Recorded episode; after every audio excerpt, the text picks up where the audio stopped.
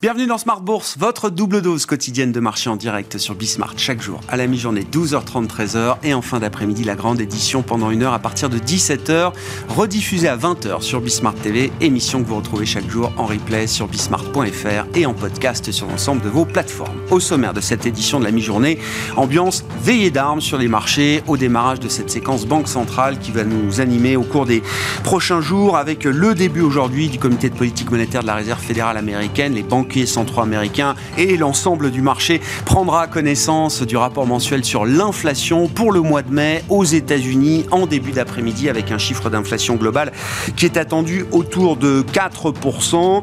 Le Fed, BCE, Banque du Japon également attendue ce vendredi. Et puis euh, dans l'intervalle, nous avons eu euh, des euh, nouvelles mesures d'assouplissement monétaire annoncées par la Banque centrale chinoise au cours des dernières heures. Sur le plan des marchés, on est sur une situation de record de prix à Wall Street quand on regarde les indices majeurs que sont le S&P 500 ou le Nasdaq qui sont sur des sommets d'un an avec la composante technologique, un groupe de méga caps, 5, 6, 7 valeurs qui tirent et qui font aujourd'hui la performance du marché américain. Apple en est un exemple parfait avec une clôture record hier pour le titre euh, Apple à plus de 180 dollars. Le groupe Apple qui euh, approche à nouveau la barre symbolique, historique des 3000 milliards de dollars de capitalisation boursière. Et puis de l'autre côté du globe, n'oublions pas le Nikkei hein, qui poursuit son envolée, qui marque de nouveaux records depuis plusieurs décennies maintenant, depuis 33 ans précisément, avec un, record encore affiché ce matin sur les marchés japonais. Et puis, les petits signaux également qui euh, montrent peut-être une meilleure tenue des actifs émergents depuis euh, quelques jours sur le plan des devises, sur le plan des actions, des actions chinoises également, avec peut-être le soutien de la Banque centrale chinoise, je le disais, mais on notera effectivement que les, actions chinoises, après avoir lourdement rechuté depuis le début de l'année, semblent mieux tenir depuis euh, quelques séances. Voilà donc pour le paysage du moment. L'inflation américaine à suivre, je le disais en début d'après-midi. Le chiffre global est attendu au autour de 4%. Nous en parlerons dans un instant avec Arnaud Faller, directeur des investissements de CPR Asset Management. Et puis stratégie d'investissement sur le marché américain. Précisément, c'est Thierry Gill qui nous accompagnera pendant cette demi-heure, le président de Raymond James Euro Equities.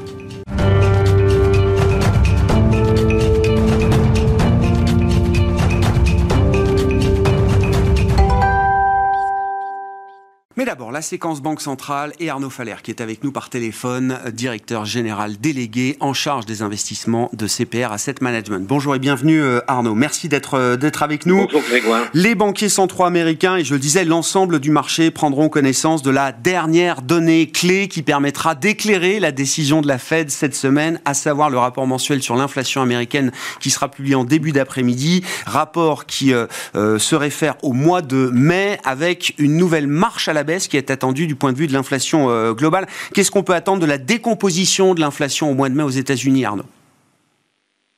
Ça sera une semaine très importante hein, parce qu'on aura la Fed mercredi, le BCE jeudi. Et évidemment, un des points que va regarder la Fed, c'est le chiffre de tout à l'heure. Donc, le chiffre de d'abord l'inflation totale qui est attendue en baisse avec une belle marche d'escalier de 4,9 à 4,1 le total, évidemment, va bénéficier de la baisse euh, de l'énergie, de l'effet de base associé. Au passage, je trouve qu'il faut bien souligner le fait que le pétrole, en dépit des baisses de production annoncées, euh, ne monte pas, voire rebaisse un peu, sauf aujourd'hui, mais de manière générale, c'est relativement sage. Le prix du gaz, au passage, hein, il est autour de 30 euros le mégawattheure. C'était quelque chose qui inquiétait beaucoup l'Europe en début d'année, à juste titre. Euh, mais on voit que, notamment parce qu'il y a eu des diversification de sources d'approvisionnement, de, que le GNL arrive, qu'il y ait des efforts de sobriété. On arrive aujourd'hui à 30 euros le mégawattheure et on peut être bien plus optimiste sur le prochain hiver. Euh, donc euh, tout ça pour dire que l'inflation totale va amener aussi à être euh, devrait baisser encore avec l'alimentation aussi. On, a déjà des, des, des, prix de matières premières alimentaires qui ont baissé. Donc le, plutôt confiance sur l'inflation totale sur l'inflation sous-jacente, hein, donc là il est attendu en baisse, mais évidemment moins, euh, de 5,5 à 5,3. Ce qu'il faut regarder là, clairement, c'est les loyers, parce qu'on sait qu'aux États-Unis, c'est un point important dans cette inflation corps. Euh, on, a en tête que c'est décalé par rapport au marché immobilier réel euh, des biens de quelques mois. Et on a aussi en tête que, donc ça devrait baisser, mais on a en tête que c'est possible que ça, ça, ça, dure un peu long, longtemps la descente, qu'elle soit claire mais longue, et donc euh, peut-être que le marché euh, euh, va être encore plus exigeant sur la descente du corps. En tout cas, si c'est tracé, ça peut être aussi quelque chose qui peut amener la Fed à marquer une pause mercredi, c'est dans, le cadre de nos centrales ce qu'on imagine, euh, marquer une pause, regarder tous les effets de toutes les hausses connues depuis le début de l'année, même depuis l'automne dernier, euh, regarder l'effet sur les marchés immobiliers parce que le taux du 30 ans immobilier américain est aux alentours de 7. Évidemment, ça complique un peu la suite de l'histoire sur l'immobilier. En tout cas, le marché secondaire est bien euh, figé que les gens ne veulent pas sortir de leur bien actuel pour acheter un autre bien en quittant un taux de refinancement euh, assez faible pour aller à 7. de manière générale, le fond de l'économie US euh, se dégrade, mais lentement. Pour l'instant, il n'y a pas le scénario de, de, de qui, qui, qui, arrive tout de suite en scénario central, mais il y a quand même des signes de ralentissement net, que ça soit euh, un indicateur de confiance des, entrepreneurs, hein, le fameux ISM. On voit que même si on combine les services et le secteur manufacturier, qui marquait déjà le, le là, hein, le, le pas, le secteur manufacturier, mais on fait une combinaison des deux, on arrive aux alentours de 50 comme indicateur. Tout ça pour dire que euh, la consommation tient effectivement, mais euh, euh, ne, ralentit, ne craque pas, mais ralentit clairement. Bon, donc plutôt, plutôt normalement un marché obligataire qui devrait apprécier la pause de la Fed. En tout cas, c'est ce qu'on imagine dans le scénario central. Oui, tout ce que vous décrivez là, Arnaud, ça, ça, se traduit avec un scénario central qui est celui du soft landing, auquel vous attachez toujours une probabilité assez importante. Oui, 70% euh, selon la maison CPR, où effectivement euh, on a bien clairement une pause du côté de la Fed. La BCE va continuer, mais ensuite s'arrêtera. Ça permettra euh, au taux long d'amont américain de se détendre et ensuite au taux long européen avec un décalage de quelques mois de manière qui, qui existe de manière assez classique ça permettrait aux actions zone US et zone euro de manière générale de monter un peu euh, parce qu'on tient quand même déjà compte du parcours réalisé et de la valorisation qui est relativement bien tendue. Et d'ailleurs, pour revenir sur les actions US, vous l'avez souligné, la concentration est évidemment encore extrêmement forte. Il y a sept valeurs qui expliquent la hausse du marché S&P depuis le début de l'année, donc les GAFA, Microsoft, Tesla et Nvidia. Et donc, ça veut dire qu'il y a 493 valeurs qui euh, font quasiment rien. Donc, une fracture euh, euh, extraordinaire. Donc certes... Ou pas Arnaud? Est-ce que c'est inquiétant cette situation de marché? Eh ben, en, fait, ça peut durer quelques semaines parce que elles ont ces valeurs-là ont, parfois, euh, par exemple sur Nvidia, euh, et bénéficient de la vague de, de sur l'intelligence artificielle ou Tesla récemment sur euh, le boom du secteur auto, y compris parce que le, gouvernement américain développe des, crédits sur les énergies renouvelables. En revanche, c'est clair qu'à horizon plusieurs, euh, au-delà de quelques semaines, euh, le marché devra trancher. C'est-à-dire c'est pas possible que le train ne dépende que euh, d'un aussi petit nombre de valeurs. La fracture va s'agrandir et va casser. Donc oui, pour quelques semaines, parce qu'on voit bien que vous avez rappelé Apple aussi s'en sort plutôt bien, mais euh, non pour quelques mois et quelques années. Donc euh, attention à la, simplicité de dire euh, je constitue un portefeuille avec cette valeur et puis j'oublie tout le reste. Ça ne peut pas durer très longtemps. Il y a un marché qui vous intéresse beaucoup en ce moment, Arnaud, j'aimerais bien qu'on en redise un mot, c'est le marché euh, japonais avec un Nikkei euh, hors dividende là, qui bat de nouveaux records aujourd'hui. Je crois que sur des mesures plus larges du marché japonais, le Topix, euh, Total Return, dividende réintégré, je crois qu'on a déjà atteint des niveaux historiques hein, sur, sur le marché japonais. Est-ce que vous confirmez votre intérêt pour le marché japonais? Dans quelle mesure, Arnaud? Oui, c'est vrai qu'à la différence du marché américain, il n'est pas fragmenté. C'est-à-dire qu'il ne dépend pas que de cette valeur. Euh, on peut jouer euh, un grand nombre de secteurs de la côte. On peut jouer évidemment déjà, euh, si on veut, la partie technologique, mais pas seulement. donc le secteur industriel, le secteur auto classique aussi. le, et donc, tant du, du côté macro que micro, il me paraît encore intéressant de garder des positions sur le Japon. La macro, c'est un des rares pays où le PIB est révisé en hausse. Euh, la micro, on en a parlé, elle est euh, plus solide au sens qu'elle ne dépend pas que d'une concentration extrême. Euh, la baisse du yen a porté, porte ses fruits, hein, donc la baisse du yen qu'on a connue en 2022. et puis, c'est une, manière un peu plus sûre de jouer la croissance de la zone asiatique, qui est assez forte. On voit bien que l'Indonésie, etc., ou l'Inde peut progresse, mais c'est une manière de jouer avec des sociétés plus assurées euh, que que les que les valeurs chinoises stricto sensu où on sait qu'on peut avoir des, des, déceptions euh, euh, de manière assez subie. Donc le Japon nous paraît assez solide. La banque centrale du Japon est assez patiente. on voit bien que peut-être qu'elle va remonter le, canal sur les taux longs, mais euh, va prendre son temps. Euh, D'ailleurs, le marché ne teste pas la Banque centrale en, en, en envoyant le taux 10 ans au-delà des 0,50. Donc euh, oui, euh, le Japon est une manière de jouer la croissance asiatique plus sûre, avec une cote plus approfondie et avec des niveaux de valorisation par rapport au marché américain plus, plus, plus faibles. Et puis sur la partie taux, euh, Arnaud, là aussi toujours une préférence pour les taux américains, les taux longs où, vous avez déjà pu reprendre de la duration. En revanche, euh, patience encore pour réinvestir le marché obligataire européen? Oui, donc dans les portefeuilles, ce qu'on fait, effectivement, on garde, euh, voire même on renforce encore les taux américains, qu'on est persuadé que les taux longs américains devraient rebaisser un peu.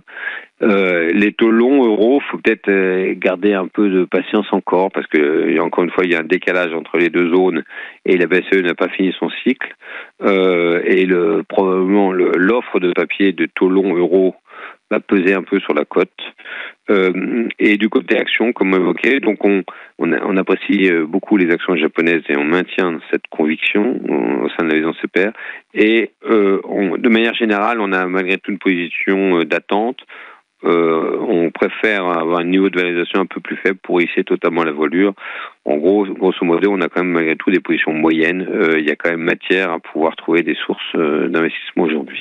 Merci beaucoup Arnaud. Merci pour votre éclairage sur la situation de marché et ces scénarios de marché tactiques que vous mettez à jour tous les mois pour des horizons trois mois chez CPR Asset Management. Arnaud Faller, directeur général délégué en charge des investissements de CPR, qui était avec nous par téléphone.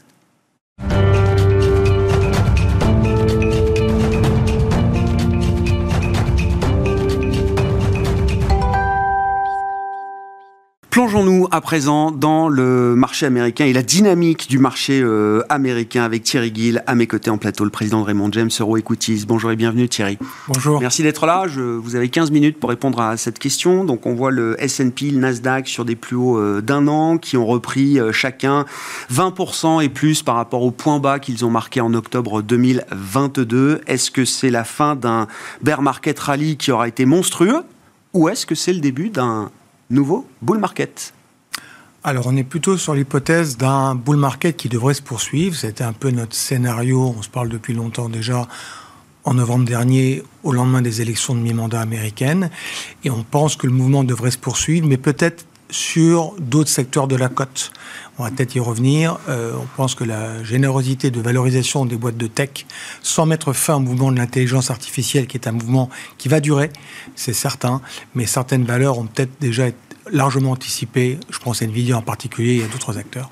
C'est le point clé de, ceux qui sont dans le camp des, des boules. Et enfin, je le rappelle, il y a ce match entre les permabères et les permaboules, mais c'est vrai que quand on a une vision historique longue des marchés euh, boursiers, on le dit entre nous, euh, Thierry, mais il faut le dire à tout le monde, les marchés euh, actions sont faits pour monter. C'est-à-dire que les actions montent la plupart du temps dans l'histoire et dans l'histoire longue. Il n'y a pas de doute là-dessus. Euh, la hausse historique depuis un siècle et demi sur le marché américain, c'est 6,5% de hausse euh, sur les indices boursiers par an, qui match pratiquement à la perfection la hausse des profits, 5,5% par an, soit des tendances longues.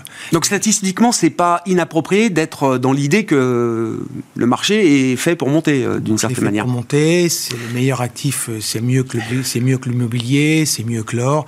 La question qu'il faut toujours éviter, c'est d'être trop long lorsqu'on est à la veille d'une crise comme le Covid ou d'un effondrement du Nasdaq comme en 2000 ou d'une crise majeure comme en 2007 sur le subprime. Ça, c'est certain. Mm. Il y a des corrections régulièrement, mais sur le long terme, bien sûr. Une fois qu'on a dit ça, comment vous regardez effectivement ce, point de concentration? Alors on les appelle, euh, oui, on les a appelés les GAFAM. Je crois que c'est les. J'ai vu passer les 7 magnifiques aujourd'hui, un broker qui appelait ça les 7 magnifiques. Donc euh, les euh, les oui les GAFA plus Microsoft plus Tesla plus Nvidia qui tiennent la cote. Est-ce que c'est un signe de fragilité justement du, marché, du rallye du marché américain qu'on observe depuis le, le début de l'année, ou est-ce qu'au contraire, il faut y voir un signe de force potentielle pour demain avec euh, ben, 497 valeurs au sein du S&P 500 qui sont loin d'être sur ces niveaux euh, techniques de, record. Hein. On parlait d'Apple hier euh, qui clôture un nouveau record. Alors, nous, on ne voit pas ça comme un signe de faiblesse. Hein. On voit simplement comme une, révolution qui se met en place dans, dans l'univers de la technologie et l'intelligence artificielle. Toutes les boîtes de tech euh, ont communiqué ces derniers mois, et c'est ce qui expliquait une bonne partie du rallye de début d'année. On parle des sept merveilleuses, comme vous les appelez, mm. j'ai oublié le nom. Mais euh, ça, c'est là pour durer et ça va durer. La seule société qui n'a pas vraiment communiqué là-dessus, c'est assez étonnant, ils avaient l'occasion de le faire la semaine dernière, c'est Apple mais toutes les autres boîtes de tech ont communiqué sur leur stratégie d'intelligence artificielle. Oracle l'a encore fait hier euh, lors de la publication de ses résultats. Voilà, donc c'est un phénomène qui va durer. La vraie question pour nous, professionnels sur le marché américain, c'est de savoir qu'est-ce qui est déjà anticipé ou pas. On voit des maisons aux États-Unis, la plus connue c'est Arc de Cathy Wood, qui aujourd'hui dit allégeant Nvidia. Ça a trop monté. Mais il n'y a pas que Nvidia. La stratégie d'Intel sur l'intelligence artificielle est réelle. Et là, vous pouvez trouver des acteurs qui sont sur des valos beaucoup plus raisonnables. Euh, vous avez d'autres acteurs qu'on recommande aussi, entre Nvidia et Intel, comme Marvel Tech, comme Broadcom. Il y a, il y a des noms, mais euh, Microsoft ou d'autres acteurs. Donc pour nous, c'est un phénomène qui va durer. Euh, il faut saisir les opportunités. L'autre thématique, on en parlera peut-être aujourd'hui ou une autre fois, auquel on croit énormément, c'est la cybersécurité. Ça, c'est des tendances qui sont, qui sont des tendances lourdes. Pour moi, je les oppose un petit peu à la gabegie qu'on a eu l'année dernière sur, le, euh, sur, sur Facebook euh, Meta. Et, sur le Meta. Voilà, où là, en fait, ça venait trop tôt. Et, je pense que ça viendra peut-être. Le masque d'Apple, ça reste à prouver. Surtout au prix exorbitant, ils le sortent. Ça sera beaucoup plus long. Mais franchement, la cybersécurité et l'intelligence artificielle sont vraiment des investissements qu'il faut faire maintenant pour la durée. Il y a des tas de noms à regarder dans la cyber, comme Palo Alto, Checkpoint Software. Et là aussi, il y a des acteurs qui se payent très cher, d'autres un peu moins. Voilà, ça, c'est des tendances lourdes. C'est des thèmes puissants. C'est-à-dire qu'effectivement, les, les, effets de mode dans le marché, il y en a beaucoup, euh, mais on fait la distinction entre effectivement le moment méta et la révélation via ChatGPT de nouveaux usages liés à l'IA générative et de tout ce que ça pourra amener dans un temps plus ou moins long d'ailleurs, mais le marché est dans sa fonction d'anticipation de regarder ce thème comme étant un thème puissant de long terme, oui, avec ses, périphériques associés, hein, cybersécurité, robotique, etc. On le pense vraiment et je pense que la saison des publications des résultats qui va commencer mi-juillet pour le Q2, euh, il sera intéressant de voir un petit peu ce que les sociétés ont mis en place dans leur stratégie. Mm. Pas que du côté de la tech, mais du côté de la consommation. Euh, et ça sera intéressant et je pense qu'on va avoir pas mal de bonnes surprises. Oui, c'est pas juste un thème tech. Non. Eh bien oui, mais c'est ça. C'est ça qui est intéressant, c'est que derrière Nvidia, il y a quand même un ruissellement, une diffusion de ce thème à des secteurs tech, mais aussi à des secteurs non tech. Vous allez le trouver dans votre secteur, les médias, vous allez le trouver dans la conso discrétionnaire, ça va s'appliquer partout. Hmm. Les, ça, va, ça va ruisseler vraiment sur toute l'industrie. Hmm. Euh, effectivement, euh, comment on se positionne sur ce marché? Vous dites le thème de l'IA, de la cybersécurité, c'est des thèmes de, long terme. D'ailleurs, on m'a expliqué la loi d'Amara euh, à ce sujet. Le, marché souvent surestime les impacts à court terme et sous-estime la force et la puissance des impacts à moyen long terme il y a un peu de cette idée-là quand on voit Nvidia, effectivement, l'explosion le, du cours de bourse euh, d'Nvidia et un marché qui s'interroge encore peut-être sur des, impacts à moyen long terme que pourra avoir cette, euh, cette technologie euh, de l'IA. On enfin, moi, ça me rappelle un peu ce que j'ai connu au début des années 2000. Hein. Si vous prenez des acteurs comme Amazon, par exemple, ça avait excessivement monté en bourse dans la, dans la seconde partie des années 90. Et puis, ça s'est effectivement effondré avec le crack du Nasdaq à l'époque. On aurait pu croire que c'était la fin, que c'était qu'une bulle qui avait implosé. Regardez ce qui est devenu Amazon sur les 20 dernières années. Les gens oublient, Apple était virtuellement en dépôt de bilan au début des années 2000. Et grâce à, en partie, je le cite toujours, hein, grâce à Bill Gates, on l'oublie, qui est venu au secours de Steve Jobs, regardez ce qui est devenu Apple. Donc, si vous voulez, ces mouvements de, correction euh, interviennent régulièrement sur la bourse américaine.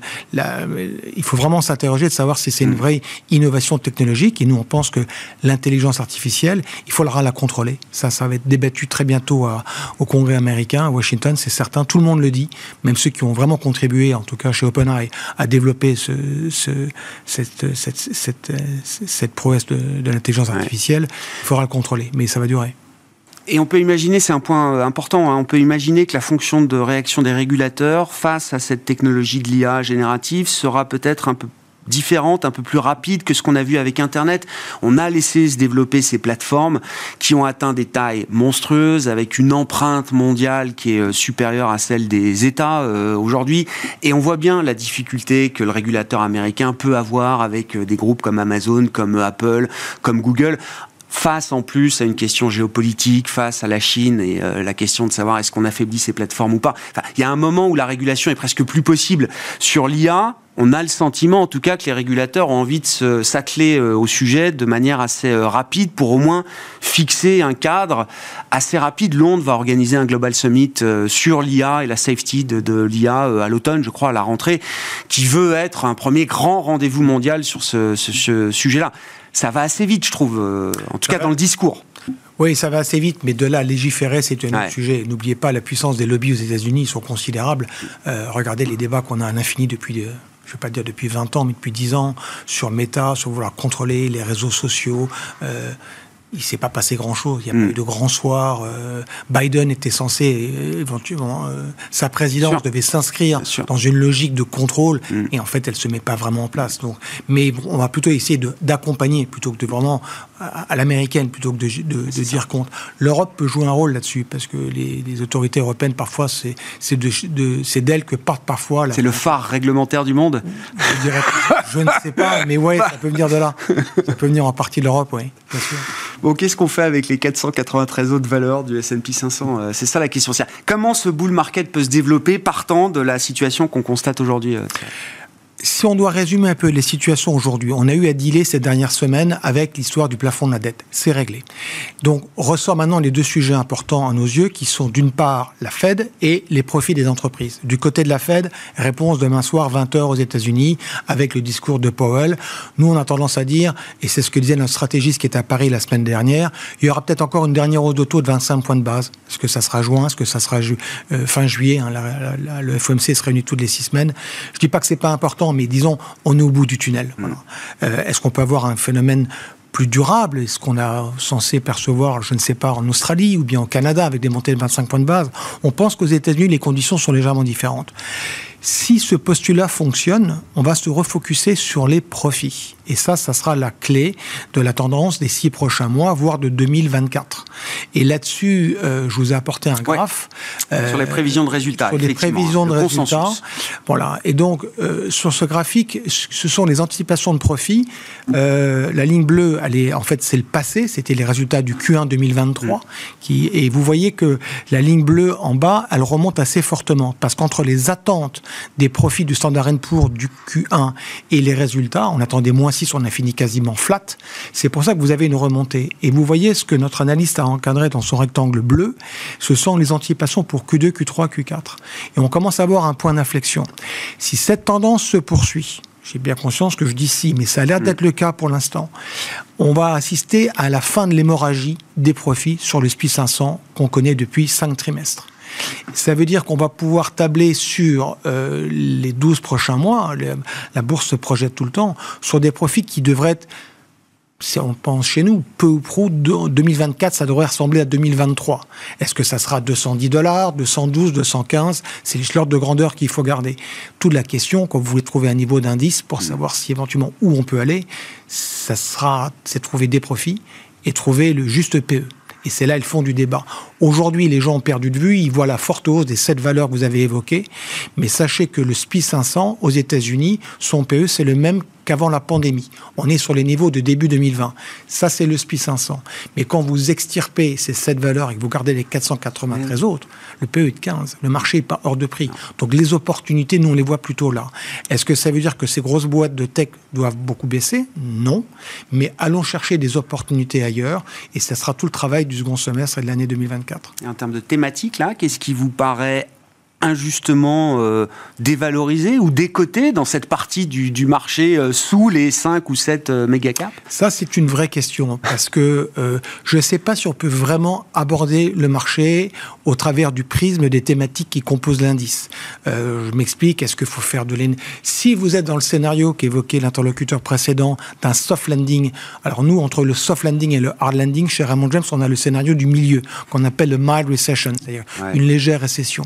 Mais mais quand vous regardez dans l'histoire des 25 dernières années, les secteurs qui comptent porteurs ne sont pas tout à fait les mêmes. Mm. Le plus rose, j'ai envie de dire, le soft landing, vous jouez l'énergie, vous jouez euh, euh, euh, il y avait donc oui, il y a l'énergie surtout. Les cycliques, les valeurs, quoi. Les cycliques, les valeurs financières. Et, et c'est compliqué d'aller expliquer à des gens aujourd'hui, mais pourtant, nous, on le pense. Il y a probablement des opportunités. Il n'y a pas eu de grand soir du secteur financier après la crise de mars sur les banques régionales. Si vous êtes sur un scénario de mal recession, vous allez être un côté un peu plus défensif. Vous allez aller chercher du côté peut-être des utilities ou des staples ou voire de la santé. Voilà. Mm. Donc c'est pour ça que je considère que moi, je préfère l'aborder par un biais qui est l'essence de notre métier, qui est du stock picking, ouais. pur et simple. Et c'est là il faut trouver des idées individuelles. Mm. Bon, effectivement, hein, c'est une situation quand même euh, particulière, euh, beaucoup de dissonance quand même. Hein. La lecture macro est compliquée, la lecture de marché est compliquée. Enfin, vous, je ne sais pas, dans votre expérience personnelle, euh, Thierry, oui, c'est une situation de marché qui est pas évidente. Ah oui, elle est compliquée. Enfin, j'ai bon, ça fait 35 ans que je suis sur le marché financier et la réalité, c'est que ce qui est toujours passionnant, c'est qu'il n'y a pas de situation qui se répète vraiment. La, la, bourse rythme en fait avec le passé, mais elle ne se répète pas. Et celle-ci est différente. Après, euh, ce qui est assez intéressant, c'est j'oublie pas qu'au niveau de l'évolution des marchés financiers, on a des statistiques euh, qui souvent nous accompagnent et qui nous permettent de lire un peu. J'appelle ça lire dans le mar de café, c'est-à-dire lire l'avenir. Et celle que on a évoquée euh, tout à l'heure ensemble euh, donne des perspectives assez favorables sur, les, sur cette fin d'année. Euh, à savoir qu'on a eu un mouvement assez... Euh, sur les 100 premiers jours de l'année 2023, la bourse, le S&P 500 a monté de plus de 8%. Et quand vous allez chercher sur les 70 dernières années les cas de figure où ça a eu lieu, ça s'est passé une vingtaine de fois, la bourse a toujours fini après en hausse en gagnant encore plus de 10%, ce qui laisse une hypothèse d'un SPI 500 vers la fin d'année qui pourrait trouver les 4007. C'est pour qu'on voit quelques brokers qui commencent à remonter un peu les niveaux d'indices fin d'année, niveau de target. J'ai vu Goldman est à quoi? 4005, hein, c'est ça. Merci beaucoup euh, Thierry, merci pour votre précieuse expérience sur le marché euh, américain et votre éclairage du jour sur la situation de, Wall Street du marché US. Président de Raymond James Equity, qui était notre invité dans Smart Bourse à la mi-journée sur Bismart. On se retrouve bien sûr à 17h en direct.